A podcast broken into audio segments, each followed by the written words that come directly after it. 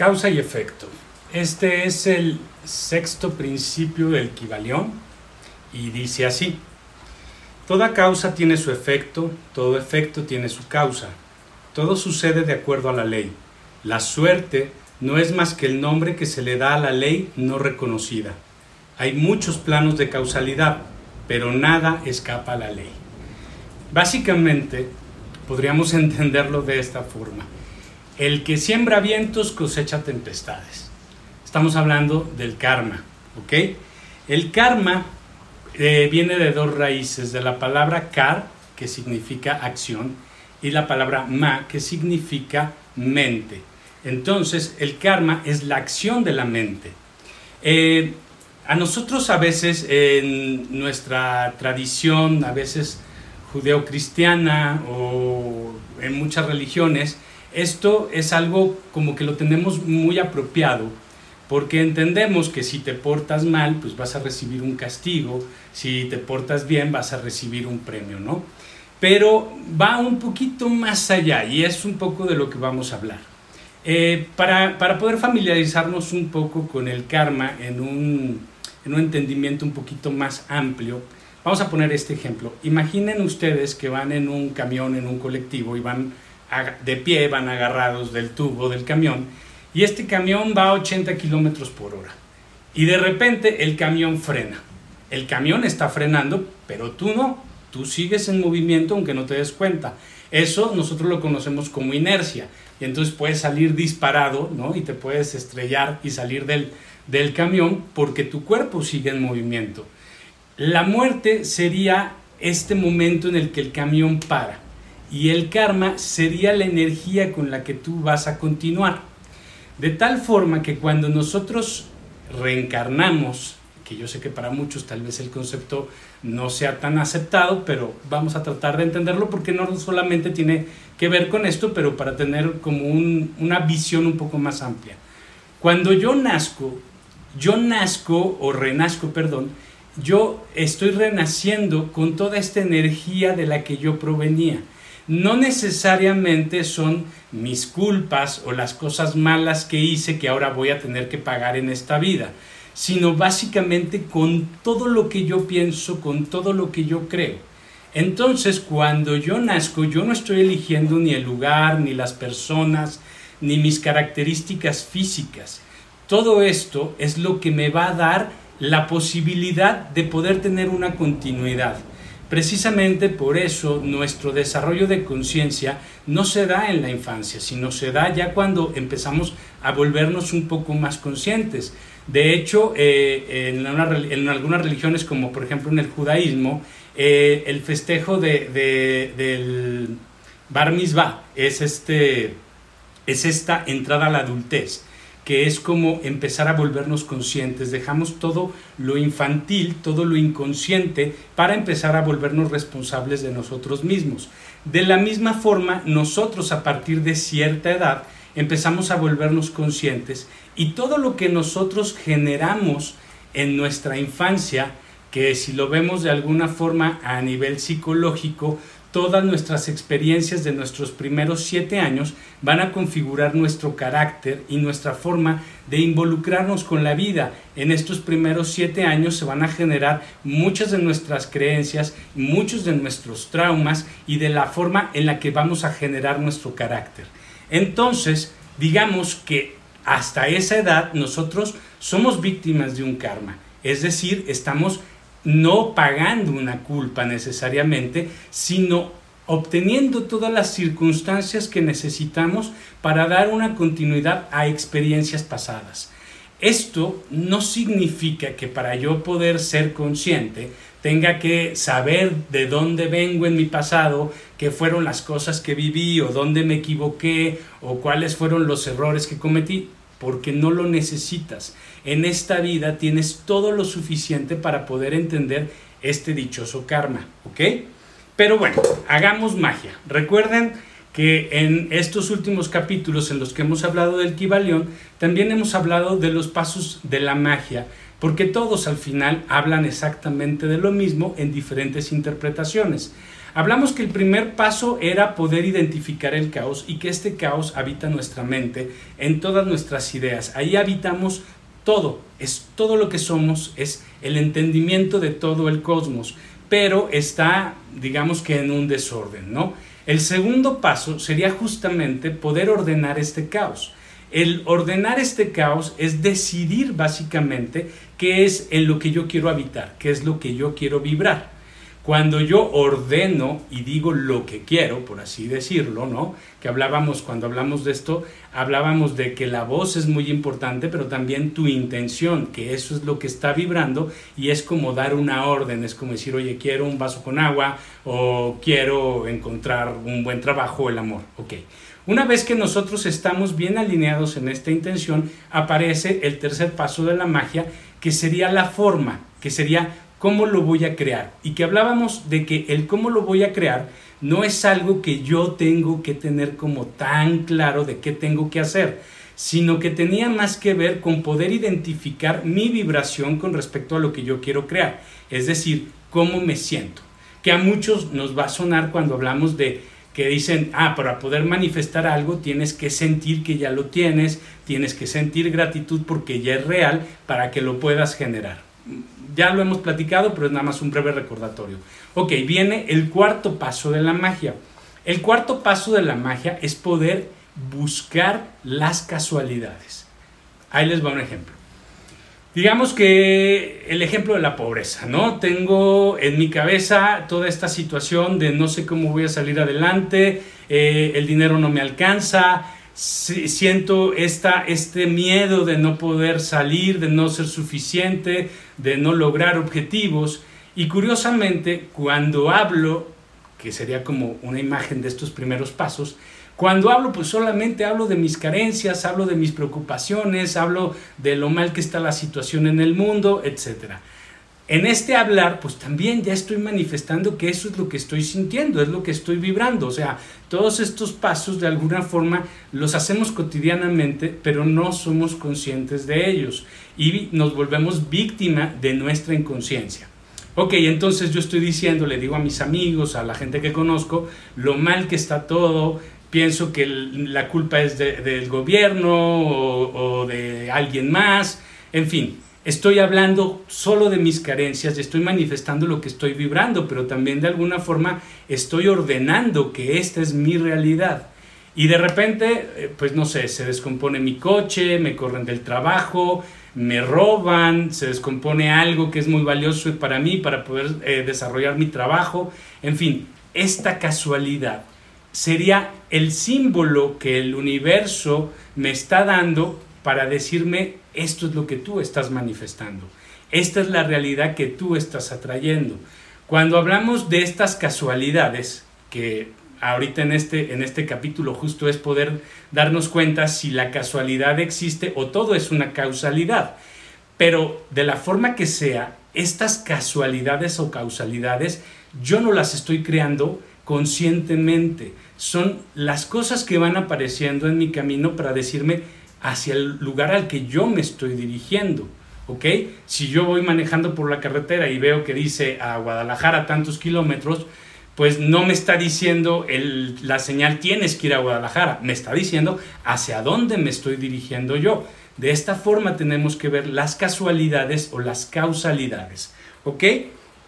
Muy bien, eh, hay diferentes niveles de causalidad, como vimos que decía el principio de causa y efecto nosotros muchas veces nos obsesionamos y queremos entender por qué me está pasando esto. Decimos, ¿por qué me pasa esto si yo no he hecho nada malo o no estoy de alguna forma vinculado con lo que me está pasando? Vamos a poner, por ejemplo, el tema de la infidelidad como un ejemplo. Eh, estoy viviendo una infidelidad y puede haber diferentes niveles de causalidad con respecto a esto. Uno puede ser, obviamente, que yo haya sido infiel, tal vez no, en esta relación, pero sí en relaciones pasadas. De alguna forma esto lo tengo yo como una vibración, porque siento culpa, porque me siento arrepentido, pero en fin, eso es un tema que yo traigo muy presente en mí. Esa puede ser una causal para que a mí en esta relación me, me sean infieles. Otra puede ser el hecho de que yo creo demasiado que la infidelidad es algo normal. Yo conozco muchísimas personas que creen que todas las relaciones siempre va a haber infidelidad. De hecho, en este mundo machista en el que vivimos, muchas mujeres piensan que los maridos pues en algún punto les van a ser infieles y lo tienen muchísimo muy asumido. Esta puede ser otra causal para que tú vivas una infidelidad. Otra tal vez puede ser que esta infidelidad que tú la estás conceptualizando, perdón, que tú la estás experimentando como algo que te está pasando a ti y que estás culpando al otro, tal vez no te das cuenta que esta infidelidad primero la estás cometiendo hacia ti mismo, en el punto en el que tú no te respetas, en el que tú no te valoras, en el que tú no eres lo más importante, no nada más en tu relación de pareja, sino en ti mismo. Es decir, si tú estás siéndote infiel a ti mismo porque antes que tu felicidad, antes que tu estabilidad está puesta la otra persona, y ahí entendemos mucho de es que me sacrifico por el otro, es que le tolero todo, pues entonces ahí tenemos otra causal de por qué te puede pasar esto. Pero en general nosotros debemos de abandonar un poco estas obsesiones de querer saber por qué. Porque al final del día eso, aunque nos puede dar una pista para resolver, no nos va a llevar a la resolución total. Nosotros tenemos que volvernos conscientes de quiénes somos en un autoconocimiento pleno para entender qué es lo que estamos vibrando. Es decir, todo lo que te pasa, todo tiene que ver con tu pasado, todo tiene que ver con cosas que has vivido, que has creído y sobre todo cosas que tú sientes constantemente en ti. Aquí, por ejemplo, cuando nosotros hacemos un trabajo de autoconocimiento, que eso nos lleva a reconocer nuestra dualidad, todo lo bueno y todo lo malo que tenemos, y no entrar en resistencia o en búsqueda de una sola, porque si yo tengo una virtud, es que yo quiero ser bueno, me esfuerzo por ser bueno, pero todo lo malo que, que tengo, que soy, no lo quiero. Ya lo platicamos cuando hablábamos de la sombra. En, este, en esta actitud, lo que yo no me doy cuenta es que estoy desintegrado y al estar rechazando mi sombra es muy probable que esté vibrando en eso y por lo tanto todo lo que me está pasando como consecuencia tiene que ver con esto. Es decir, nosotros somos realmente la causa de todo lo que nos pasa y todo lo que nos pasa es básicamente un reflejo de quiénes somos, de quiénes pensamos y de quiénes nos sentimos. Aquí volvemos a regresar también al Kibalión, porque al final del día todas nuestras creencias, todo lo que creo profundamente de mí, tiene que ver con este principio de mentalismo. Todo es creado porque primero es pensado y creído por mí. Todo es mental, absolutamente todo. Veámoslo así. En la forma más básica, nosotros tenemos una percepción de sí, no. Es decir, me gusta, no me gusta, lo quiero, no lo quiero, es bueno, es malo, lo acepto, lo rechazo. Y así estamos con absolutamente todo en la vida. Por lo tanto, lo que yo no me doy cuenta es de esto. Primera ley, mentalismo. Segunda, segunda ley o principio es correspondencia. Como es afuera, es adentro. Como es arriba, es abajo. Aunque tiene muchísimas formas de explicar este principio, para nosotros en este momento es mente proyectiva. Es decir, todo lo que te checa, te choca. Todo lo que te molesta de afuera, te molesta de afuera porque en realidad eso habita también en ti. Ya lo platicamos, igual cuando hablábamos tanto de la vibración, porque obviamente si esto que me choca de los demás afuera, yo no lo estoy reconociendo en mí, pero sí le estoy dando mi atención, entonces yo estoy vibrando en realidad en eso que no me gusta porque mi atención está ahí en el propio ejercicio de rechazarlo. Esto que estoy rechazando, le estoy dando mi atención y yo estoy vibrando en eso. Vamos a la ley de polaridad. Recordemos, si yo tengo una virtud, también yo tengo en la misma medida, en el mismo nivel, un defecto. El, defecto que al final del día es lo mismo. esta virtud tiene su contraparte y los dos en realidad son lo mismo en diferente nivel de vibración. El hecho de que yo sepa que tengo esta virtud y por lo tanto tengo este defecto no me hace volverme el defecto. Lo que yo tengo que hacer, y que lo vimos también con lo del ritmo, es dejar de generar la resistencia hacia esa parte oscura o negativa que yo tengo para aceptarla y entonces permitir que mi atención y el propio movimiento del ritmo me lleve a la virtud. Pero no hay que negar ni hay que rechazar, hay que reconocer. Y reconocernos en toda nuestra gama, es vernos como seres integrales y que no podemos estar separados de nuestra oscuridad. Y no podemos solamente creer que somos una luz y mucho menos querer quedarnos estancados en esta luz porque eso nos lleva a este movimiento de péndulo. Por eso en nuestras vidas siempre tenemos sensaciones de estar mal y de estar bien, pero también ya lo platicamos. Entonces, cuando llegamos a esta a este principio de causa y efecto, nos damos cuenta que en realidad nosotros lo que hemos vivido es la consecuencia de todas nuestras resistencias. Y toda esta resistencia viene porque en el conocerme yo tengo esta evaluación de lo que es bueno y de lo que es malo y de rechazar todo lo que considero malo. Eh, lo platicamos también, el hecho de creer que luchar contra lo que considero malo es lo correcto, porque si no lucho contra eso, entonces soy un mediocre, soy un fracasado o me voy a ver derrotado por las circunstancias, es una mala percepción, porque lo que estamos haciendo es crear esta dualidad, pero en antagonismo y en exclusión. ¿Soy bueno o soy malo? Si soy bueno, no puedo ser malo el hecho de que yo me vea como una unidad no quiere decir que porque yo acepte que tengo una parte negativa, entonces voy a ser malo. Es simplemente que nos podamos ver en todas nuestras posibilidades y eso nos permita empezar a evolucionar. Eh, a, a ver, les voy a poner un ejemplo porque creo que esto nos lo va a dejar más claro y si me permiten me gustaría leerlo porque lo escribí aquí para que no se me fuera a olvidar nada. Me ofendo porque alguien me hace sentir o me hace ver mi sombra. Mi sombra no es más que la polaridad de mi mejor versión. Ya dijimos, hay una parte buena, una parte mala. Me ofendo y entonces justifico o pretexto buscando la justicia. Es que esto que me hizo no está bien, es que debió de haber hecho algo diferente, es que no entiende mis circunstancias, bla, bla, bla. Ok, porque estoy en resistencia, básicamente la búsqueda de la justicia, la búsqueda de la verdad, mayormente es una resistencia escondida.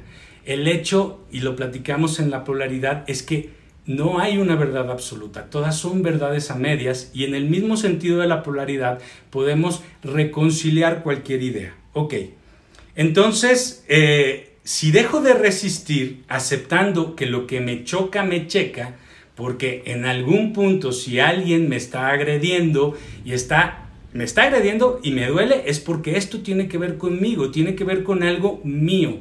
Si van siete personas caminando por una calle y alguien grita, eres un estúpido, y voltean dos muy ofendidas y las otras cinco siguen caminando, pues solamente a estas dos les dolió por una razón y están buscando pleito porque a ellos les dolió. Es decir, no todo nos tiene que doler a todos y no todo tiene que ver con algo general, tiene que ver conmigo, ¿ok? Entonces, si yo soy capaz de aceptar que esa es mi herida y que me duele por una razón y dejo de resistirla, entonces yo puedo generar compasión, elevando mi vibración. Mi alta vibración es neutra, es decir, no hay una resistencia. Por lo tanto, no va a haber un choque, no va a haber el drama en el que nos vemos inmersos todo el tiempo los eventos consecuencias de mi pasado, es decir, digamos que las deudas que quedan todavía de los actos que yo haya cometido en mi pasado, del karma que se sigue activando en mí, como yo ya no tengo una resistencia, ya no impactan en mi vida al nivel en el que yo voy a sufrir. Pasa un suceso y tal vez, aunque no es tan agradable, no es algo positivo, en el momento que yo ya no estoy en esta resistencia, pues simplemente ya no me causa sufrimiento, lo puedo aceptar y lo puedo superar muchísimo más fácil, de tal forma que va cambiando mi percepción primero de la realidad. Ya no tengo que sufrir, ya no tengo que experimentar situaciones dolorosas. Y poco a poco voy estando por encima de estos principios de polaridad y ritmo, porque todo, todo proviene de la mente, todo proviene de este principio de mentalidad. Es decir, el karma al final no es más que un concepto mental. Nosotros somos los que juzgamos las cosas como buenas o como malas. La realidad es neutra y la activación de este karma tiene que ver con mi forma en la que yo interpreto y, y constantemente estoy en una idea de aceptación o de resistencia. ¿Ok? Eh, una cosa importante es que muchas veces cuando nosotros queremos manifestar en la realidad cosas como salud, como trabajo, como amor, queremos manifestar y nos aferramos muchísimo a creer que haciendo ciertas cosas esto va a pasar. Es decir, queremos que la realidad cambie, pero nosotros no estamos dispuestos a cambiar. Hoy eres resultado de todo lo que pensaste ayer todo es pasado, todo, todo lo que estás viviendo como efecto hoy es resultado de un pasado. Por lo tanto, si cambia tu pensamiento hoy, también va a cambiar tu mañana. Si a mí me meten a la cárcel, me meten a la cárcel por robar o por matar, por ejemplo, no por pensarlo. Sin embargo, para yo poder llegar a cometer un asesinato o un robo, primero lo tuve que pensar. Por lo tanto, se tiene que cambiar la acción o se tiene que cambiar el pensamiento. ¿Ok? Aquí algo que es importante e interesante es que muchos de nosotros creemos que haciendo actos buenos vamos a cambiar este karma. Ah, es que sí, ya me di cuenta que me han pasado muchas cosas malas porque pues traigo muchos, he hecho muchas cosas, ¿no? Negativas en mi vida a los demás ah, ahora voy a hacer puras cosas buenas, le voy a dar dinero a este, voy a ser más generoso acá, voy a aportarme mejor. Y creemos que con eso ya nos estamos liberando del karma. Ahí lo único que estamos haciendo en realidad es engañar a nuestro ego, pero eso no está haciendo que cambie nuestra vibración. Por eso, en esencia, lo que nosotros tenemos que empezar a hacer es cambiar esta actitud de resistencia constante tenemos que empezar a entrar muchísimo más en la aceptación. Esto tiene mucho que ver con la forma en la que nosotros, al estar tan identificados con el ego, no somos conscientes que constantemente estamos en juicios, en etiquetas a todo. Pero más que eso, es que estamos en un desperdicio al estarnos identificando con nuestro ego constantemente. Por ejemplo, si yo voy manejando a 200 kilómetros por una carretera, no tengo tiempo de pensar, solamente puedo estar ahí presente.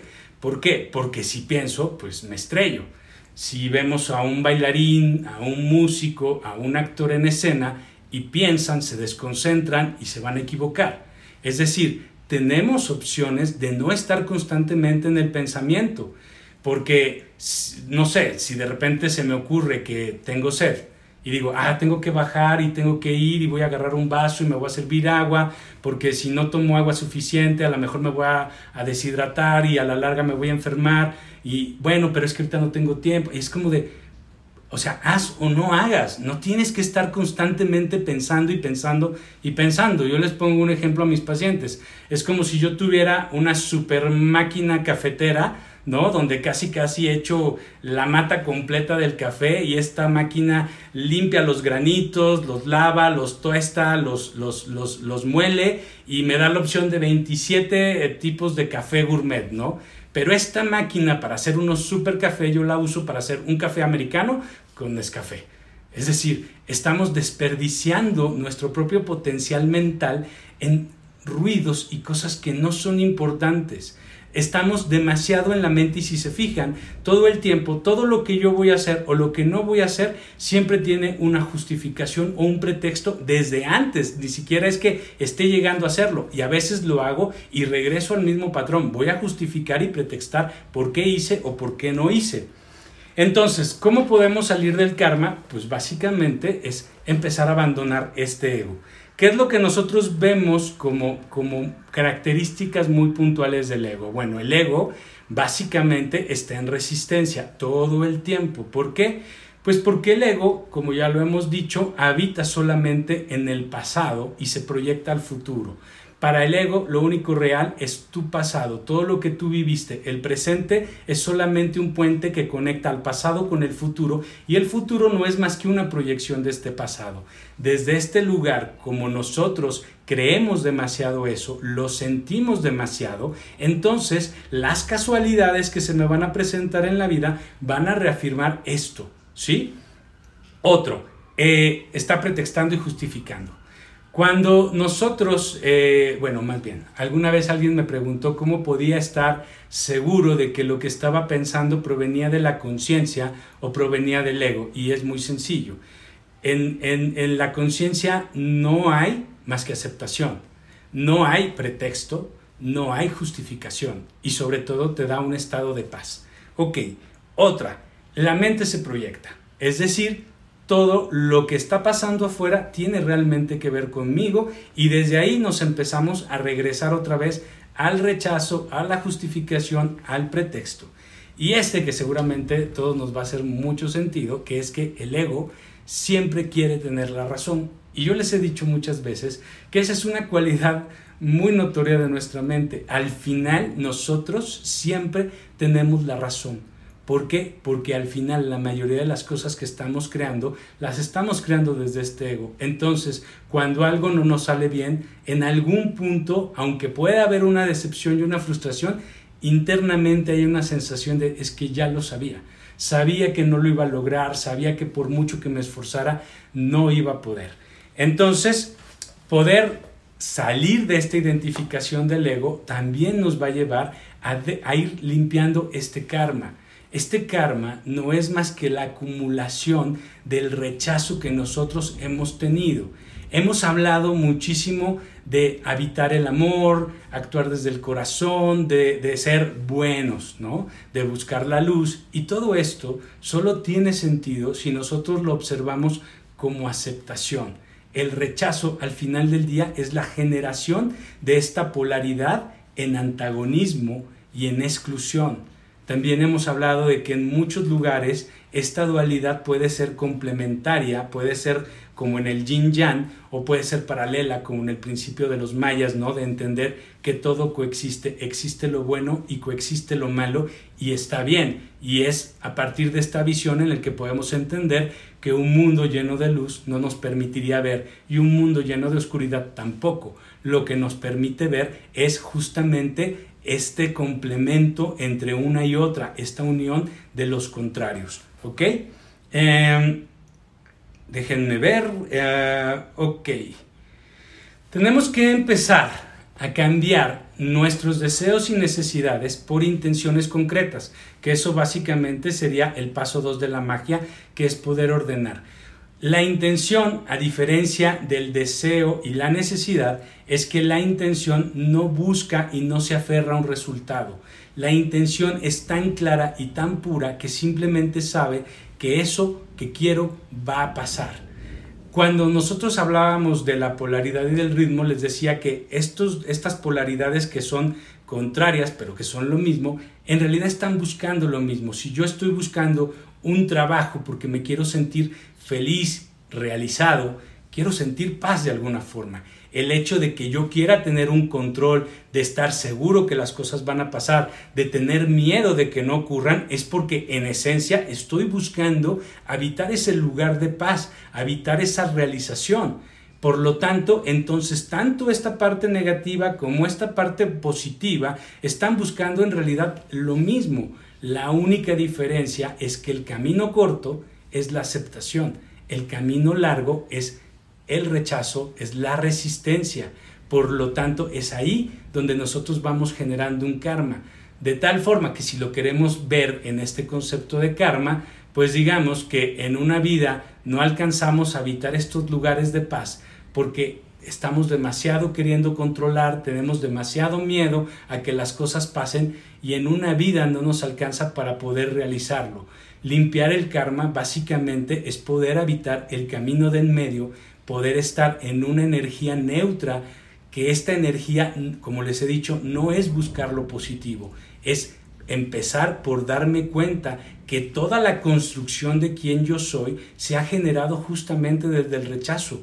La mayor construcción que nosotros tenemos de nuestro ego proviene justo de lo que queremos lograr porque no queremos ser otra cosa, no queremos ser pobres, no queremos ser mediocres, no queremos estar enfermos, no queremos estar solos. Y entonces de ahí generamos nuestro deseo, de ahí se gesta nuestra necesidad. Entonces lo primero es poderlo dejar de resistir y permitir que entonces ocurra el otro, el otro movimiento, la otra polaridad. El, el hecho de que nosotros eh, habitemos la neutralidad no es para quedarnos inmóviles, ya lo hablábamos también en la vibración. La vibración alta es neutra. Es una vibración tan fuerte que parece que no se mueve. Por lo tanto, es primero esta no resistencia, que lo platicamos en el capítulo pasado, pero lo podemos decir brevemente. Yo tengo un pensamiento de enojo, de frustración, de ira, y lo que yo tengo que hacer primero es observarlo, es reconocerlo. Es decir, primero le puedo preguntar a mi mente, ¿cómo estás? Mi mente me va a contestar y me va a decir estoy muy mal, estoy enojado, estoy ofendido. Y en ese momento mi actitud es decir, está bien, está bien que te sientas así. ¿Para qué? Para que mi mente hable, para que se sienta esta emoción, para que mi mente inconsciente pueda reconocer todo esto que me causa resistencia en el momento en el que yo conscientemente no estoy pretextando, no estoy justificando, no estoy queriendo encontrar una salida fácil de esta emoción y de este pensamiento, sino que estoy simplemente como un observador, lo que estoy permitiendo es que mi mente inconsciente, que es la que va a generar toda mi realidad, pues reconozca todas estas dolencias, reconozca mis traumas, mis apegos, mis programaciones y en el momento que las empieza a reconocer, las empieza a liberar.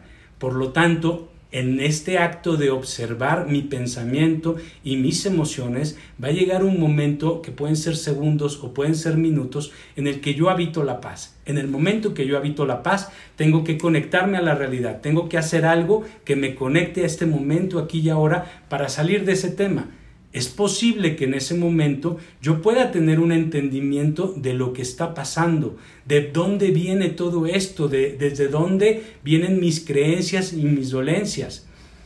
Tal vez no pase, no importa, no importa si lo entiendes en ese momento o no, lo entenderás después, después te irán cayendo los 20.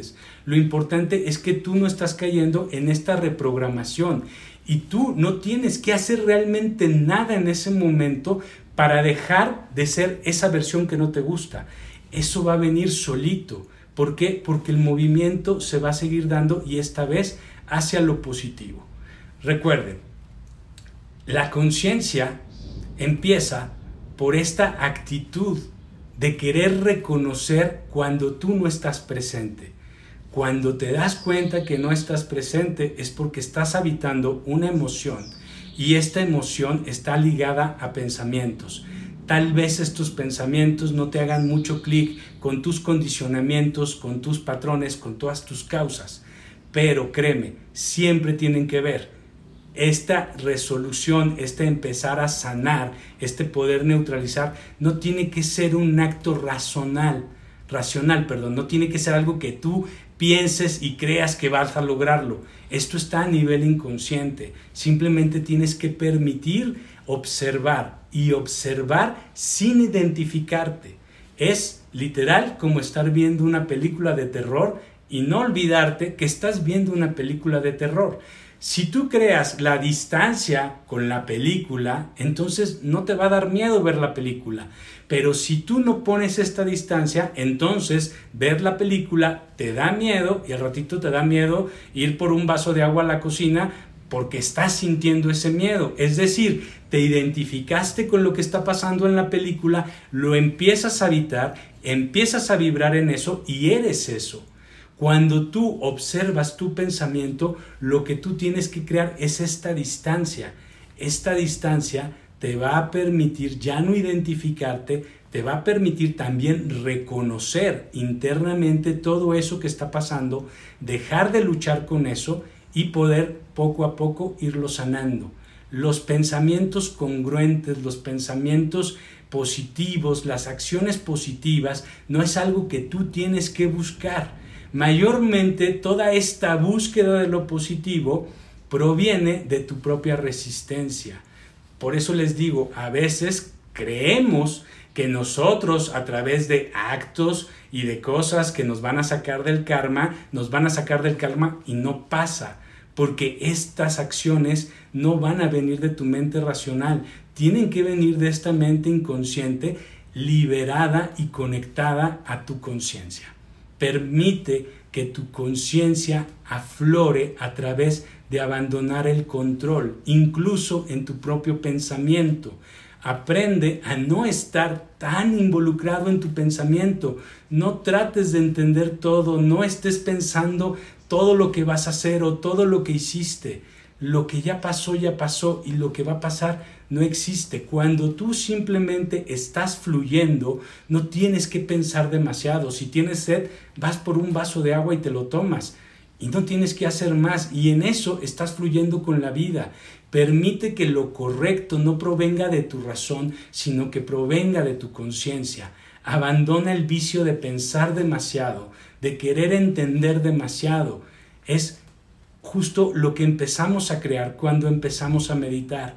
Por eso, la mejor herramienta siempre va a ser la meditación. Y en la meditación, recuerda que lo único que puedes hacer es aceptar absolutamente todo. Un, un paciente querido me dijo, oye, tus meditaciones me gustan mucho, pero a lo mejor deberías de buscar un lugar donde no haya sonido porque de repente se oyen muchos ruidos y como que me desconcentro. Y le digo, pues un poco a propósito, pero no, pero bueno, así es. ¿No? Mis meditaciones las hago en el lugar en el que puedo. Si hay ruidos, si pasan cosas, no tendrían que afectarte porque tu meditación es atención absoluta a lo que hay. Entonces, si hay ruido, el ruido nunca va a parar, el mundo nunca se va a callar. Eso no tiene que interferir con tu capacidad de estar observando y aceptando absolutamente todo. Igual, estás meditando y tu mente es muy ruidosa. Hay mucha gente dice, ay, es que no pude meditar bien porque es que mi mente no se callaba. Pues entonces, acepta ese ruido. No importa qué tan grande sea, acéptalo observándolo, no rechazándolo. Nunca Nunca rechaces cuando estás meditando, no importa lo que esté pasando, acéptalo, intégralo a tu observación y verás como poco a poco empieza a aflorar esta mente consciente, esta conciencia de la que hablamos y empiezas a transformarte tú, empiezas a liberar todos tus karmas, empiezas a transformar toda tu realidad. La próxima semana vamos a hablar del último, del último principio del Kibalión, que es el principio de generación, y ahí vamos a obtener unas pistas más para poder efectivamente manifestar en nuestra vida esa realidad que queremos.